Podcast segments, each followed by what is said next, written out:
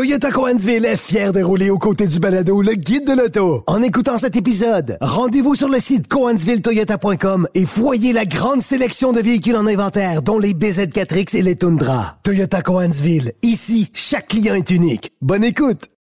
Antoine Joubert. Le guide de l'auto. Le vol automobile est rendu un véritable fléau, on le sait, c'est partout dans les médias, on en parle sans cesse. Et moi qui suis assez collé sur l'actualité et qui suis aussi euh, cette situation-là de près, mais cette semaine, euh, j'ai eu vent de plusieurs situations qui sont survenues, une à la suite de l'autre, au point où là j'ai fait, bon, faudrait peut-être euh, creuser la question un peu plus. Alors, tout ça a commencé évidemment par le fait que la ministre Martine Biron se soit fait voler son Toyota Highlander à Québec. Euh, un véhicule qui, évidemment, euh, est bien protégé parce que les véhicules euh, qui appartiennent à l'État euh, ont des GPS et euh, ont des systèmes aussi activés par le constructeur pour qu'on puisse les repérer. On ne nous a pas mentionné euh, quel dispositif avait permis de retrouver le véhicule à Montréal, mais on a retrouvé en quelques jours le dit Toyota Highlander qui évidemment a été mis de côté par la suite. N'empêche, ce vol-là a eu lieu le même jour que, un de mes collègues qui, lui, s'est fait euh, euh, voler, ou en fait, euh, qui a eu une tentative de vol, pardon, sur un Lexus NX, qui est un véhicule média. Et ce qui est assez fascinant, euh, c'est que dans le monde des chroniqueurs automobiles, on est peut-être une vingtaine au Québec à essayer des véhicules chaque semaine. Euh, ben, on ne peut pas représenter un sérieux échantillonnage des acheteurs de véhicules. C'est véritablement embryonnaire. Mais chaque semaine, on essaie de nouveaux véhicules. Et en moins de six mois, j'ai six de mes collègues qui ont été victimes soit de vols de véhicules Toyota ou Lexus ou de tentatives de vol. Alors, euh, parmi eux, deux se sont fait voler des Toyota Highlander. Un s'est fait voler un Sequoia. Il y a eu des tentatives de vol sur des Highlander, des Lexus RX, Lexus NX, Toyota 4Runner également. Euh, à la défense de Toyota, je dirais que l'ensemble des véhicules qui ont été volés, qui faisaient partie du parc presse, euh, donc les véhicules que nous, euh, journalistes, essayons pour en faire la critique, ben, ces véhicules-là ont été retrouvés soit quelques heures, soit quelques jours plus tard, parce qu'ils étaient dotés de dispositifs de repérage.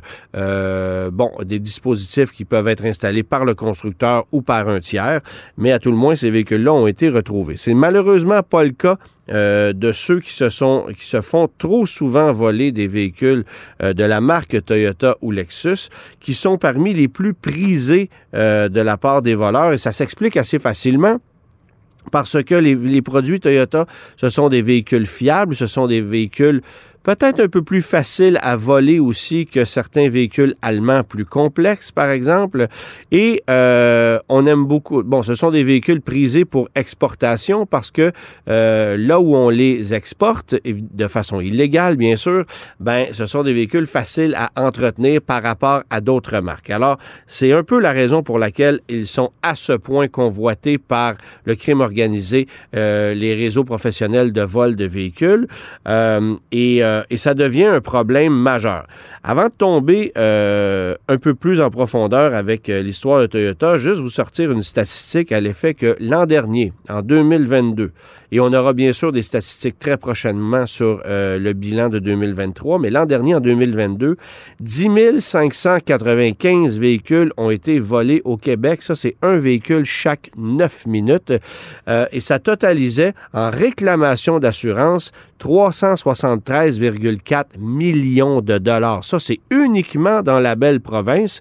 Et en Ontario, le fléau devient encore de plus en plus grand des véhicules qui transigent d'ailleurs de plus en plus par le Québec. Mais euh, si euh, le Québec était jadis champion du vol automobile, ben, l'Ontario est en train de nous rattraper très sérieusement. Je reviens à Toyota pour vous mentionner qu'il y a quelques années, c'était le Toyota Venza qui était euh, champion du, des vols. En fait, un Toyota Venza sur trois était ciblé par les voleurs parce qu'à peu près 30% du parc était dérobé par les voleurs. Alors, vous aviez littéralement une chance sur trois en vous achetant une Venza de vous la faire voler. C'est pas le cas aujourd'hui. Euh, et le véhicule le plus convoité en pourcentage euh, par les voleurs en ce moment, c'est le Honda CRV, euh, qui est une véritable coqueluche pour les voleurs. Un véhicule qui est facile à voler, lui aussi mais euh, suivent euh, pas loin derrière plusieurs modèles Toyota. Et là, je pense bien sûr au RAV4, au Forerunner, au Highlander, au Lexus NX et RX, à la Venza aussi, qui est encore euh, passablement convoité. Et ça m'a amené à, poser la question aux gens de Toyota. Donc, je les ai contactés cette semaine pour dire, mais qu'est-ce que vous faites pour enrayer le problème? Et est-ce que vous considérez ça comme un problème? Et avant de répondre à tout ça, il me faut vous mentionner que Toyota a refusé de nous parler en entrevue cette semaine. Euh, on a répondu à mes questions par téléphone, mais on n'a pas voulu répondre aux questions euh, à l'émission de radio. Alors, euh, eux, eux disent prendre le problème très au sérieux, ne considèrent pas que le vol automobile est un avantage pour eux par le fait qu'ils vendent davantage de véhicules pour remplacer ceux qui ont été volés. En même temps, faut comprendre que oui, on vend plus de véhicules qu'on devrait parce qu'on en remplace une bonne partie. Mais là, on arrive à un point où la clientèle est mécontente, euh, la clientèle a peur, la clientèle, euh, ou du moins une partie de la clientèle choisit d'aller littéralement ailleurs parce qu'elle ne veut pas avoir un véhicule qui est un aimant à voleur. Euh, faut aussi considérer que les coûts d'assurance sont super élevés sur certains produits Toyota. Et j'ai parlé récemment à un courtier en assurance automobile qui me disait que chez certaines compagnies d'assurance, pour un secteur donné, par exemple le quartier Vimont à Laval, bien, on refuse littéralement d'assurer un Lexus RX, un Toyota Highlander, un Jeep Gladiator, certains modèles qui sont super populaires auprès des voleurs. Alors, euh, on est rendu à ce niveau-là, même si la prime était de 5, 6, 7 000 dollars, on refuserait de payer. Pour eux, on considère que c'est trop risqué de couvrir un véhicule comme celui-là, que le coût de remplacement est tout simplement trop élevé. Parce qu'il faut comprendre que euh, la façon dont on calcule auprès d'un assureur, euh, bien, les actuaires vont y aller avec un rapport de force, c'est-à-dire le nombre de véhicules en circulation versus le nombre qui est volé et est-ce que le nombre de véhicules en circulation assurés permet de couvrir avec les primes ceux qui ont été volés. Par exemple, si euh, il existe 100 Honda CRV en circulation et qui s'envolent 10, ben est-ce que ou l'exemple est peut-être pas bon parce que là, on est plus dans, dans le nombre de 20, mais s'il existe 100 euh, CRV euh, en circulation et qui s'envolent 20, parce qu'il y a autour de 20% des CRV qui sont volés, ben est-ce que les 100 primes d'assurance vont couvrir le dédommagement des 20 véhicules? Et la réponse, c'est non. Alors à ce moment-là, pas le choix de grimper les primes. Mais si vous avez 1000 véhicules d'assurés d'un modèle et qui s'envolent 5, ben là, c'est payant et on voit la prime d'assurance demeurer un peu plus stable. Cela étant dit, les primes d'assurance montent de façon générale parce que le coût euh, des véhicules augmente, parce que le coût des réparations augmente, euh, mais euh, dans le cas de véhicules qui sont très prisés par les voleurs, ça devient un sérieux problème parce que parfois le paiement d'assurance peut être de l'ordre de 50% de celui du financement du véhicule. On est rendu là. Alors, il euh, y a des gens qui vont euh, délibérément dire bon ben moi je ne m'achète pas un Toyota Highlander parce que la prime d'assurance est trop élevée. Je vais plutôt me diriger vers un Kia Telluride, vers un Ford Explorer, des produits qui coûtent moins cher en assurance, un Nissan Pathfinder, des produits Nissan qui sont relativement épargnés au niveau euh, du vol automobile. Alors par rapport évidemment à Honda, Toyota, Mazda aussi c'est le cas. Il y a peu de véhicules Mazda qui sont convoités par les voleurs. Alors c'est intéressant constater que c'est vraiment Honda et Toyota qui sont la cible chez les marques japonaises. Les Américains, ben, c'est évidemment les camions pleine grandeur, sans surprise. Euh, euh, mais, euh, mais chez Toyota, c'est un véritable fléau. Alors, on dit ne pas être heureux de la situation. On comprend qu'on peut perdre une partie de la clientèle. On a aussi la problématique de ne pas être en mesure de toujours remplacer un véhicule. Euh, actuellement, par exemple, si quelqu'un se fait voler un Toyota RAV4 Prime, ben, bonne chance pour le remplacer. On n'en a pas en inventaire. Et euh, l'année dernière, c'était encore pire parce que, évidemment, les inventaires étaient très, très bas. Là, on commence à se bâtir un inventaire tranquillement, mais euh, c'est un sérieux problème. Alors, Toyota mentionne travailler constamment à améliorer son système de repérage, à améliorer euh, son système antivol, c'est-à-dire rendre les véhicules plus difficiles à voler. On a même affirmé que les modèles 2023 et 2024 seront plus difficiles à dérober que les modèles 2021-2022, sans nous donner évidemment de détails sur euh, les technologies qu'on va employer. Mais euh, pas besoin de vous dire que la volonté euh, des réseaux de vol automobile est beaucoup plus grande euh, que celle du constructeur automobile à euh, enrayer le problème. Alors, euh, alors c'est toujours un rapport de force et on sait que le crime organisé a les moyens de ses ambitions pour dérober les véhicules. Alors, ce n'est pas une technologie qui va être en mesure de, d'arrêter les réseaux de voleurs surtout quand ce sont des véhicules qu'on souhaite dérober euh, pratiquement à tout prix. Et ce que j'ai trouvé intéressant de la part de Toyota, c'est euh, qu'ils nous ont mentionné ne pas pouvoir développer un système littéralement infaillible parce que dans le cas où on devrait, par exemple, remplacer la clé d'un véhicule si elle était perdue, bien, ça serait quasi impossible à reprogrammer. Donc, il faut quand même donner une certaine latitude euh, que le système soit permissif. Et évidemment, ben ça, ça profite euh, aux, euh, aux, voleurs professionnels qui, eux, vont dérober euh, les véhicules du côté de chez Toyota. J'ai aussi parlé aux gens de, euh, de, qui vendent les systèmes domino, des systèmes de repérage euh, antivol de, et euh, aux gens de chez TAG, qui est une entreprise québécoise réputée en la matière. Et eux, ce qu'ils me disent, c'est que les produits Toyota comme certains autres produits, là, on peut penser à, des, à des véhicules Jeep, à des Honda CRV notamment, à des Range Rover qui sont euh, visiblement très faciles à voler. Ben, les produits Toyota, euh, c'est un jeu d'enfant. C'est littéralement ça. Euh, il y a plusieurs façons de, de façons de fonctionner, mais euh, derrière le phare côté conducteur, derrière le phare avant, se trouve généralement ce qu'on appelle le module CAMBUS qui permet de désengager tout le système électronique qui fait fonctionner le système antivol. On peut passer par la, par, la partie arrière du phare ou par la fossée à l'intérieur pour désengager ce système-là. Sinon, ben, euh, on peut se procurer sur Internet une prise euh, qu'on va insérer euh, dans la, borne OBD2 du véhicule, donc la prise que vous allez retrouver sous la planche de bord. Ça permet de réinitialiser essentiellement la clé du véhicule, d'en programmer une autre en quelques secondes et ainsi de partir avec le véhicule. Et le seul défi, c'est de se glisser à bord du véhicule. Et ben, très souvent, ce qui va arriver, c'est qu'on va soit fracasser une vitre, soit trouver une façon de le déverrouiller.